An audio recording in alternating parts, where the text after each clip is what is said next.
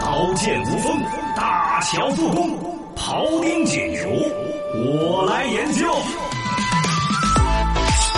新闻研究院观点来争辩。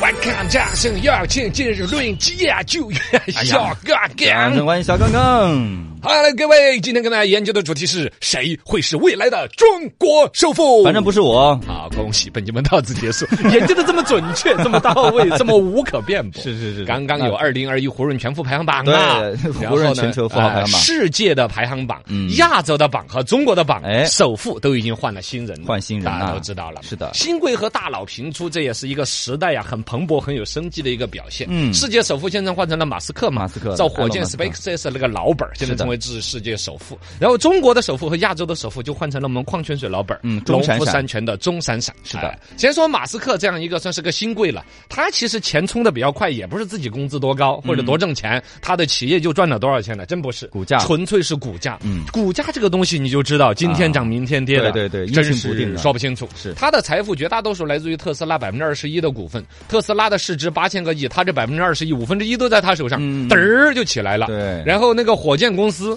SpaceX 不是刚又掉了嘎？嗯啊，对，有 个炸了，哎，今天炸了一个，会不会又它又贬值了百分之多应少该？会吧，应该会。嗯完蛋了！马斯克那个火箭一掉下去，可能世界首富的位置刚坐一天，是不是又掉回来了？哎反正这个他分析起来有点麻烦，跌宕起伏嘛嗯跌宕起伏。反正呢，他这个市值也是增加了一百多、三十多亿美金，怎么怎么地，嗯最终让马斯克反正就以如此年纪轻轻啊，他才四十九岁，哦已然荡到了这个世界首富的位置，的很厉害是的哎。很厉害呃，另外几个新贵嘛，肯定那个扎克伯格，就是 Facebook、Facebook 嗯 Facebook 那个对还没死，不是 那个还还没到首富，脸书还没到首富，但是也财富了不得啊。对啊他是二十六岁的时候，他财富都上了十亿美金的，嗯就上福布斯的榜了。是嗯现在到三十六岁，十年时间财富蹭蹭增长，这儿稳居第五，呃，一千亿才三十六哦，哇嗯一千亿美金哦。天哪，去年呢，那个首富嗯就是那个开网店那个嘞，嗯，贝索斯，啊，贝索斯刚离了婚，离了婚，离婚出去一点财产，家的还是世界首富。去年，嗯对对对但今年推到第二了，排到第二了一点二二万亿人民币。马斯克冲的太厉害了。哇，是这厉害了！嘿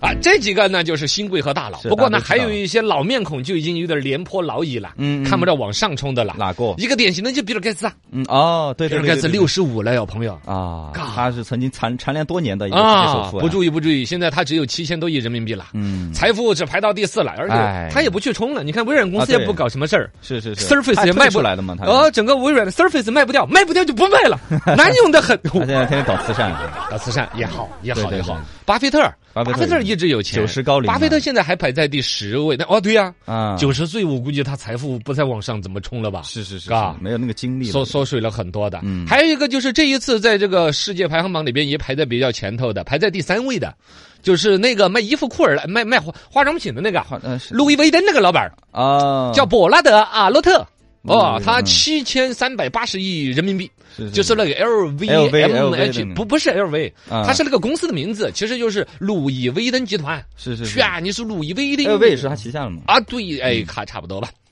啊，这个大局势就说了哈，这就是世界的富翁格局这样子。回到我们亚洲的视野，我们的中国的首富也是亚洲的首富。胡润呢，就是研究这个排行榜，这福老本儿他啊研究他的时候，嗯，很难想象第一位进入全球前十的中国企业家，不是马化腾儿，啊不是马云儿，不是双马而是钟闪闪。啊，也就是说，马云、马化腾也当过中国首富啊，也很有钱过啊。但对啊其实，在世界排行榜一直没有进到前前十过。十，嗯，钟闪闪这儿一来，对，直接世界前十就进去了，哇，而且老头六十七了。对呀、哦中间还退出过一大段时家间。知道这个钟闪闪本身呢，主要是这个矿泉水呀，矿这泉个啊农农夫山泉农夫山泉嘛。其实人家生意大的很，嗯还有很多不止矿泉水，矿泉水这一次香港上市肯定是他财富呃这这剧增的一个主要的一个原因。是另外他手上好几家上市公司，哦哟你们所有喝的什么果汁儿、饮料，啊打那个乳腺癌的那个疫苗，啊乳腺癌那个哦疫苗也是他们家公司的，也是啊，包括那个什么，就是万泰生物啊，这次生产也是疫苗的，一百亿美金，他手上现在就是说，呃，是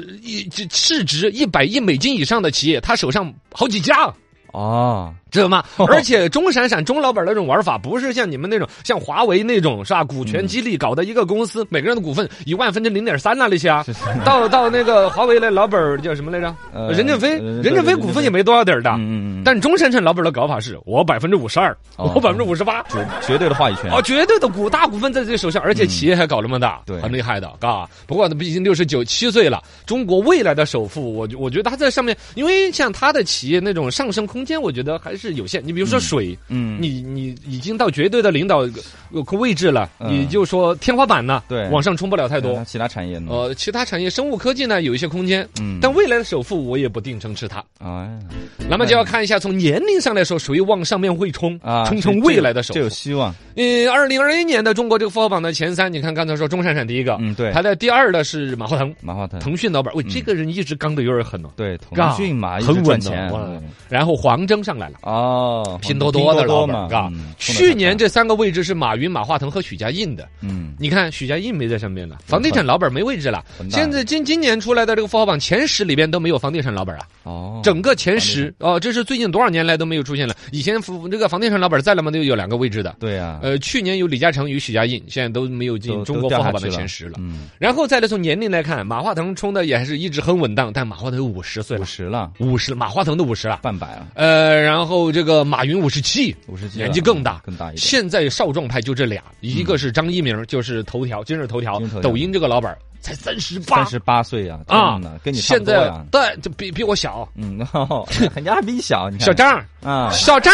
儿排到中国第五了，三千五百亿人民币。哦，是小黄儿，小黄黄峥比我黄拼多多峥黄哥比我大一 岁，黄哥四十一，四十一啊，四千五百亿人民币。排第三，这哥俩，你想想，这年富力强的三十八、四十一，嗯，财富三四千亿人民币。年轻有为啊，然后他们所处的行业，你想，不管是电商的黄峥，哦还是像短视频的张一鸣就儿，现在正火啊，正夯的时候对呀，他现在财富还没有到顶端，嗯，他整个处在那个行业的红利的最浪头的顶尖儿，还有上升空间啊，想想很厉害厉。害而且呢，在这个整个富豪榜上里面看啊，他要说上十亿美金才能上胡润的榜，嗯，现在上榜的中国的老板已经超过美国了。哦，中国上榜的老板一千多位了，一千零五十八个一。千零五十哦，全美国的，的上的榜的老板总共加起来只有七百个不到，六百九十六个。哦，这个是中国嗯那是我们已经绝对的压倒性优势了，对呀，以后还有更多，而且中美的加起来已经占全球的百分之五十四，嗯，就占一半多了。是是，中国所以有在钱这人多啊种逻辑下面，嘎，顺着这个大的中国的这种呃，我们本身经济的发展的空间，疫对情控制的得力，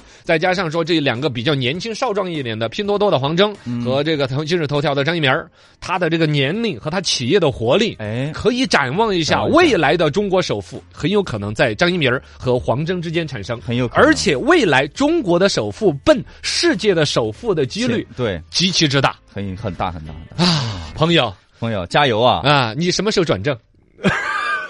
我我现在连转正都没转正，我还想什么首富？说说每个人自己的小目标吧。哎，小目标吧，看看小目标哎。嗯。